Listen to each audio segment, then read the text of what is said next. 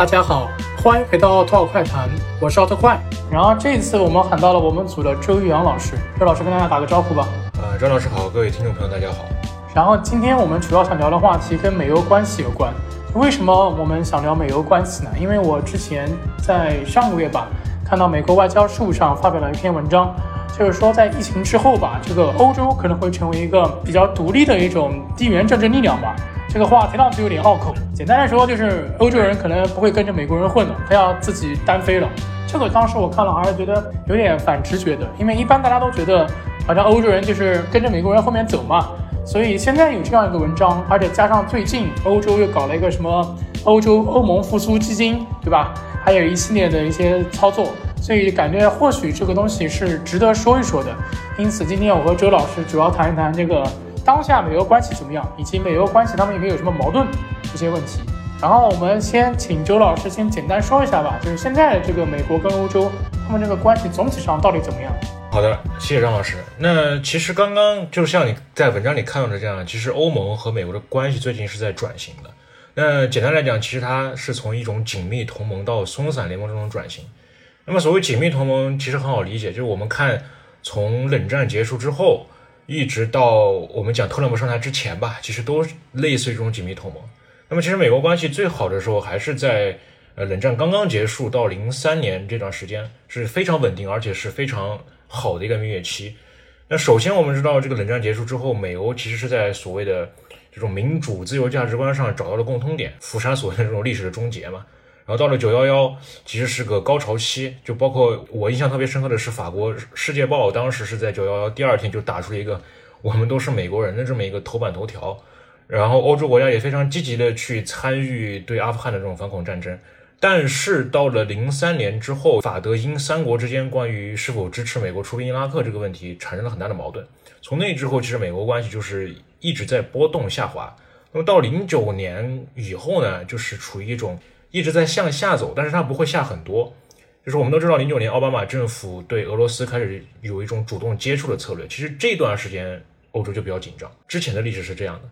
这个你说到这个，其实我会比较好奇一个问题了，就是因为我们一般谈欧洲的时候，因为欧洲它本身有很大的异质性嘛，对吧？南欧、北欧、东欧、西欧都不太一样。其实有一个问题就是，俄罗斯我们也知道，它也属于欧洲国家，但它也很奇怪，一般欧洲人不会把它当做一个欧洲国家来看。好像都会说我们欧洲，他们俄罗斯之类的，所以我想问一下，这个美欧的关系跟俄罗斯有什么什么关联？其实美欧和俄罗斯，他们更像是一个动态三角。美国和欧洲啊，就是大部分时间是在站在一边的。但是如果美国和这个俄罗斯走得太近，那么欧洲作为一个三角，他就会觉得他受到了挤压。那么尤其是像刚你刚刚提到，其实欧洲内部有这个意志性啊，为什么欧洲看到美国和俄罗斯走得这么近，他会紧张？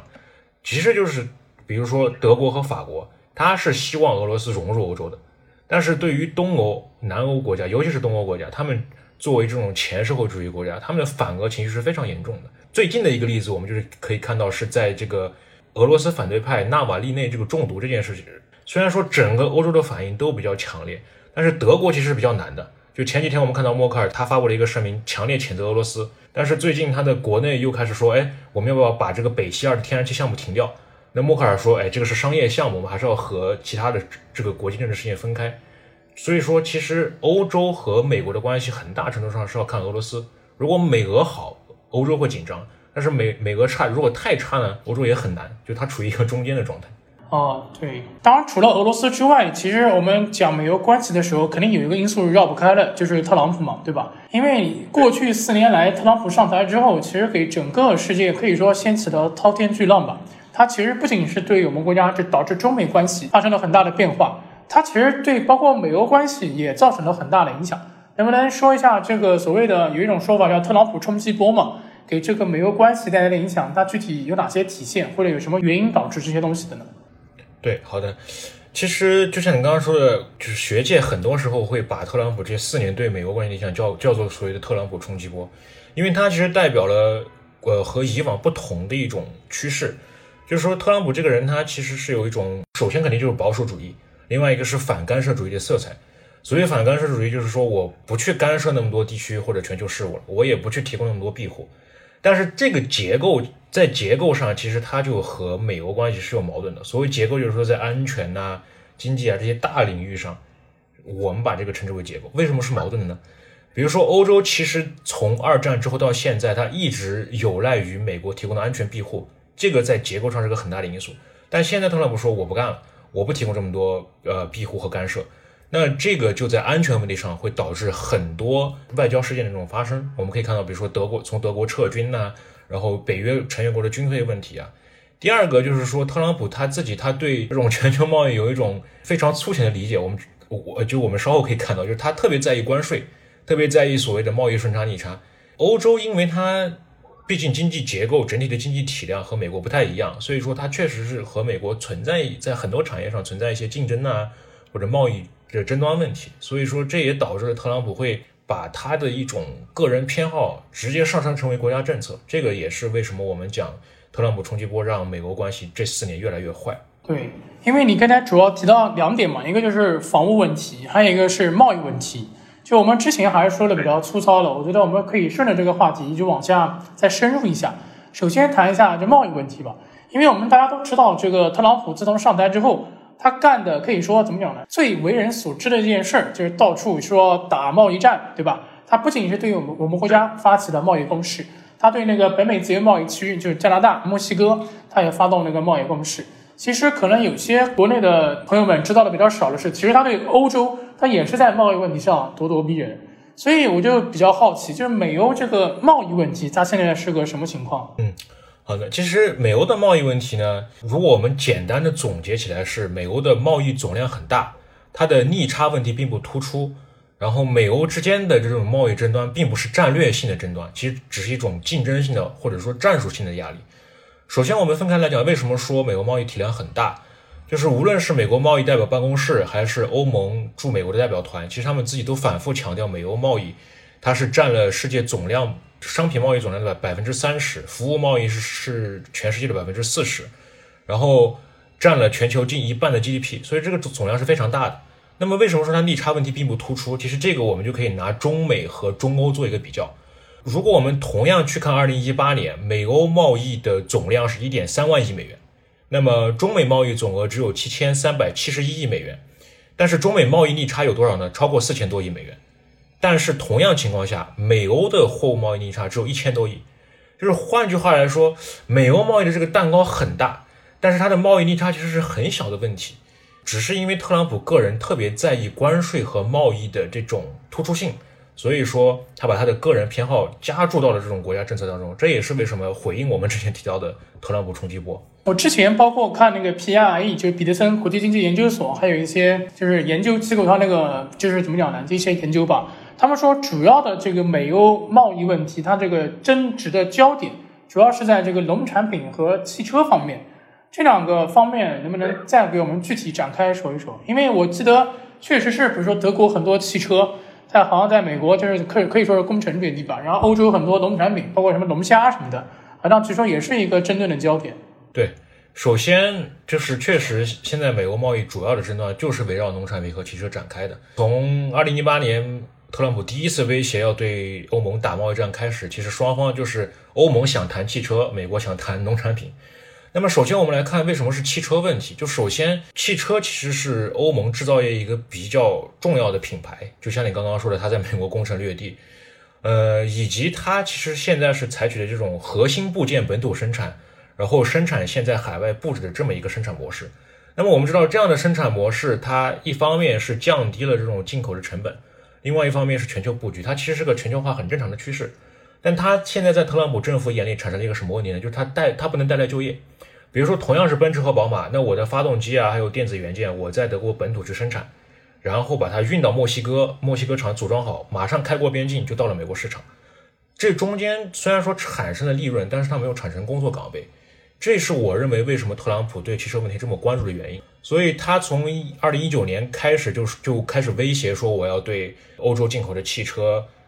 去克百分之二十五的进口税。那当时欧盟其实很紧张的，说我们可以去谈，我们可以降到零关税。包括欧盟主席容克，他在最早在幺八年就去美国访问嘛，去做这种外交攻势。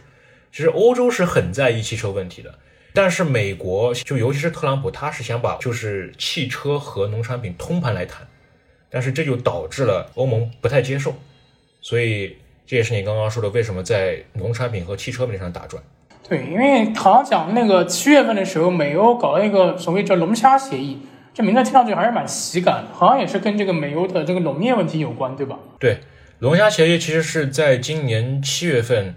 嗯，美国贸易代表办公室和这个欧盟的贸易代表，呃，商讨的一个暂时的协定了。就是具体内容是说，欧盟它对美国进口的价值一点一亿美元的龙虾，它有个五年的豁免期，就在这五年之内不征关税。然后作为回报呢，美国要豁免欧盟出口的一些农产品和手工制品百分之五十的关税，价值大概一点六亿元，就包括一些呃水晶器皿啊、奶制品啊、烈酒啊这些农产品。但是像你刚刚说的，其实现在有些分析也认为这个协议来的有点太晚了，因为我们知道这个农产品的问题从一八年开始起矛盾到现在，这个龙虾协议它不太能解决美欧贸易的通盘的问题，就包括农产品。是的，其实我听你这些关于农业还有汽车的这些问这些论述听下来，感觉就是贸易问题吧。因为你刚才也提到了嘛，就美欧它那个贸易总量虽然很大，但它贸易逆差其实还是比较小，所以感觉上就是美欧现在的这个贸易摩擦，听上去就不是一个就不是一个所谓的结构性问题，就而是一个这怎么讲呢？就是很有特朗普个人色彩的问题。也就是说，如果换一个，比如说下一任总统如果是拜登，或者以后是。一个更支持全球化或者自由贸易的总统，那美俄贸易问题可能会是要好办许多，不会像现在这样尖锐，是吧？对，包括其实呃，像我们都知道这个特朗普总统马前卒就莱特希泽本人，他其实是不太想让美国在贸易问题上和欧盟纠缠太久的，他私下也在说服特朗普，就是暂且把欧盟的贸易问题按下去，想要去激活中国。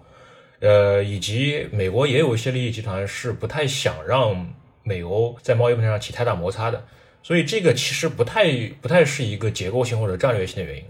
用大家现在比较实心的话说，它其实是一种竞品策略。就比如说，你法国有红酒，我美国也有啊，那我我为了照顾我美国的农民，我肯定要去摆一些姿态。那其实不是结构性的这种难题。是的，毕竟特朗普，我们之前都分析说他这个商业属性比较强嘛，就比较重钱嘛。所以可能我觉得对他这些贸易政策可能也会有那么一点影响。行，让我们下面谈下一个问题，就是那个防务问题。因为我们知道之前就是前不久的时候，那个美国政府说要从德国就撤军嘛，这个是当时好像还关注度蛮多的，就好像有很多观点说是美国要从欧洲回撤，就是特朗普嫌帮欧洲人保家卫国太费钱了，应该让欧洲人自己去保护国家什么的。所以就下一个问题就是防务问题了。你觉得美欧现在这个防务问题，包括什么驻军啊、北约啊这些问题上，现在这个美欧的现状是个什么情况？嗯，好的。其实，呃，防务问题才像我们一开始提出的，它可能是一个结构性的问题，就是说，欧洲长期没有一个特别独立强大的防务力量，它需要依靠美国提供的安全保护。那美国它可能出现力量衰落或者战略回缩之后，它不想提供这种保护了。那这个可能是一个结构性的问题。首先，我们其实还是要理清一下德国撤军这件事的整体的过程。那我个人看来，它其实一个是结构性问题，但是也有个还是和特朗普的个人这个偏好有问题。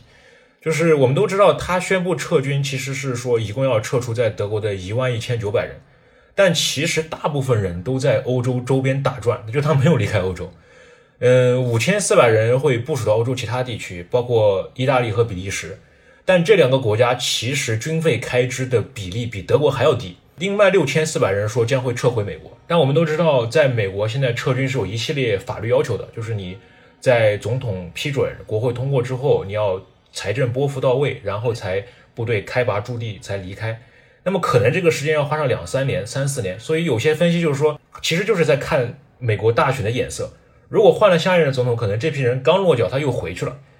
那这个首先来讲，还是他没有彻底离开欧洲，反而是有一小部分人前沿部署到了波兰地区，还是为了遏制俄罗斯。所以我觉得这个东西其实可以理解为，因为你也提到了嘛，美国人虽然讲撤军，但他其实并没有真的把军队说是离开欧洲。我们更精确的说，其实是离开德国。这感觉好像是特朗普跟默克尔有些私人恩怨，好像趁机搞事情一样。我们确实也看到，就是在知道这个美国说要从德国撤军之后，就德国也有一些可以说反应了，他对美国就之前表示了所谓失望批评，还警告说俄罗斯可能趁机做大做强，对吧？所以因此看来，这个防务问题，至少从美德这个防务问题来看，它可能更像是一种，就是还是比较有特朗普个人色彩的一个一个一个事情，而不是一个更具结构性意义的一个一个问题。因为你刚才也说了嘛，就是房屋问题其实它是更像一个结构性问题的。那么这个具体怎么理解？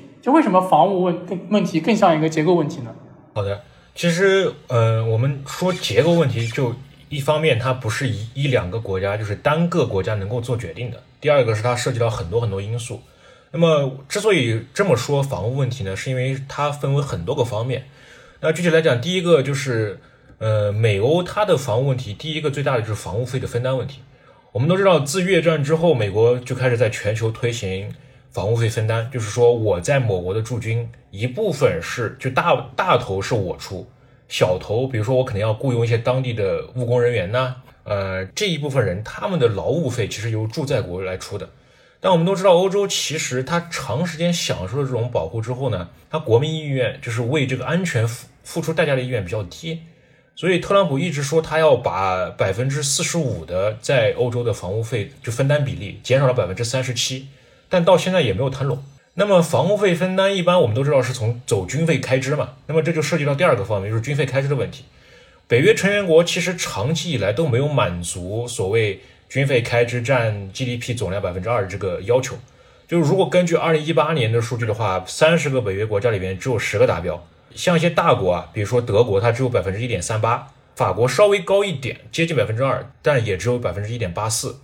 就这些国家，它其实是不太愿意去投入军费的。那为什么呢？其实就到了第三个方面，就是它从上到下，从政府到民间，它没有什么特别高的安全意愿。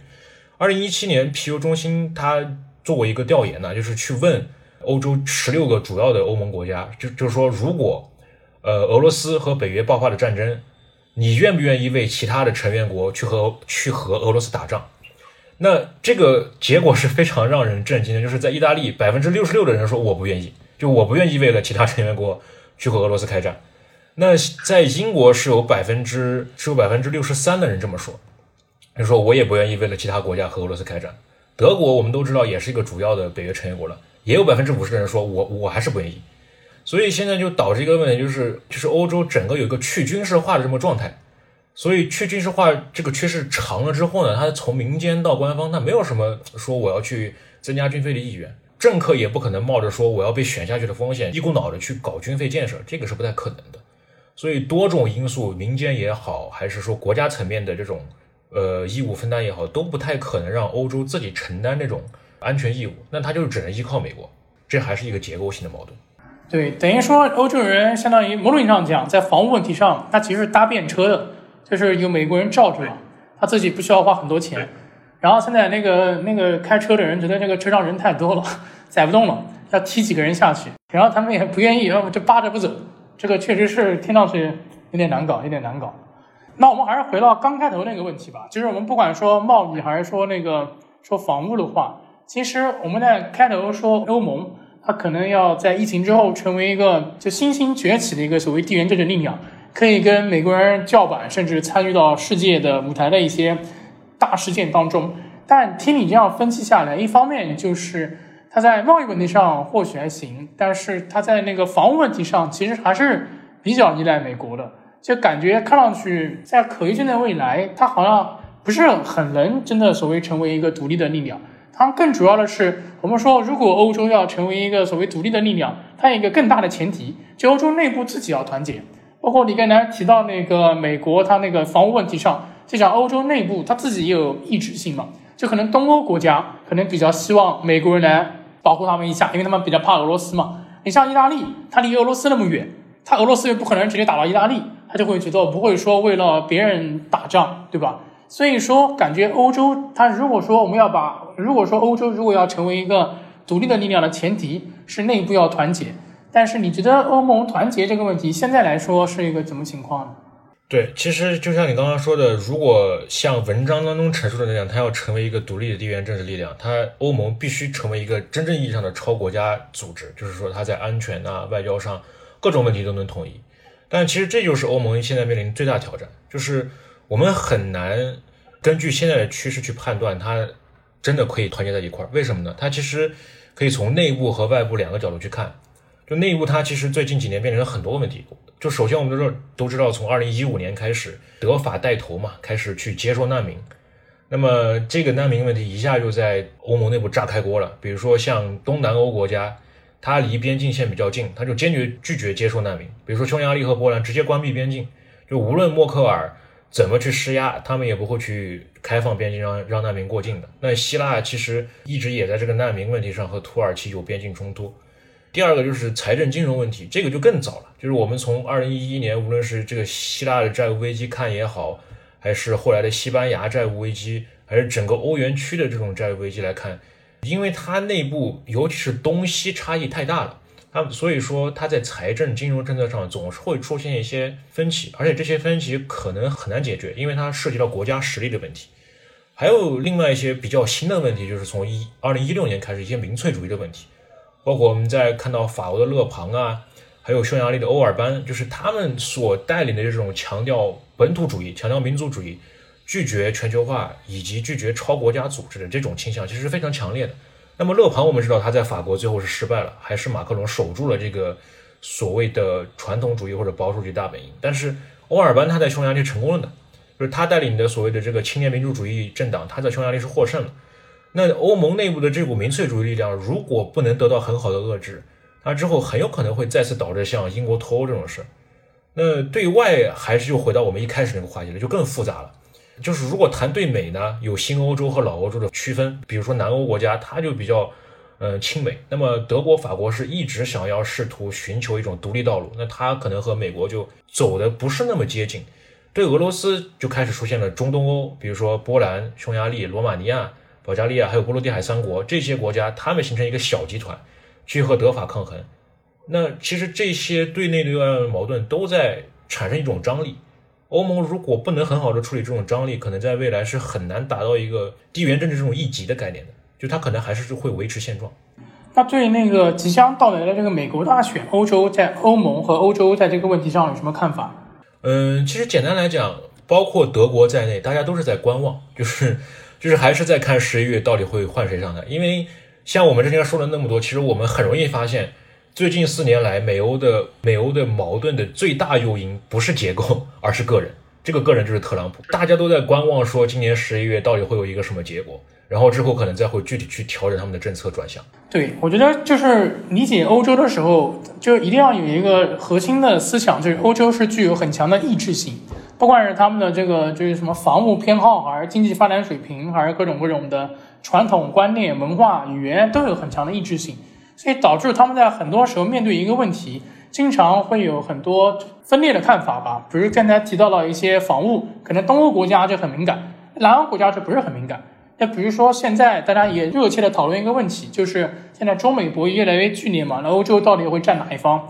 其实，说实话，我们如果简单的说欧洲人会占美国，我觉得这个也是比较片面的，还是要拆开来看嘛。一方面是分领域，一方面是分国家。你比如说，举个非常简单的例子，像德国，它对中国其实是贸易盈余国，就是它是能每年从中国赚很多钱的，就因为它要卖机床，还有一些高端的机械制造品给中国嘛。那它肯定是不希望跟中国把关系给闹毛掉。如果闹毛，它不是赚不到钱的嘛，对吧？但有些国家可能就是。甚至还是对华的逆差国，比如说英国啊等等一些国家，那么可能在这个有些问题上，可能就比较亲近美国一些。当然，我之前说的是贸易的，在安全方面，在技术方面，可能又是另外一种情况。所以说，我觉得就我们研究欧洲，甚至包括研究所有国际问题的时候，还是要有一个意志性的概念，不能把很多东西用铁板一块这样推上去，这样可能我们对很多问题的理解就会产生一些一些偏颇吧。好了，今天差不多就到这里了，希望大家多支持。再见。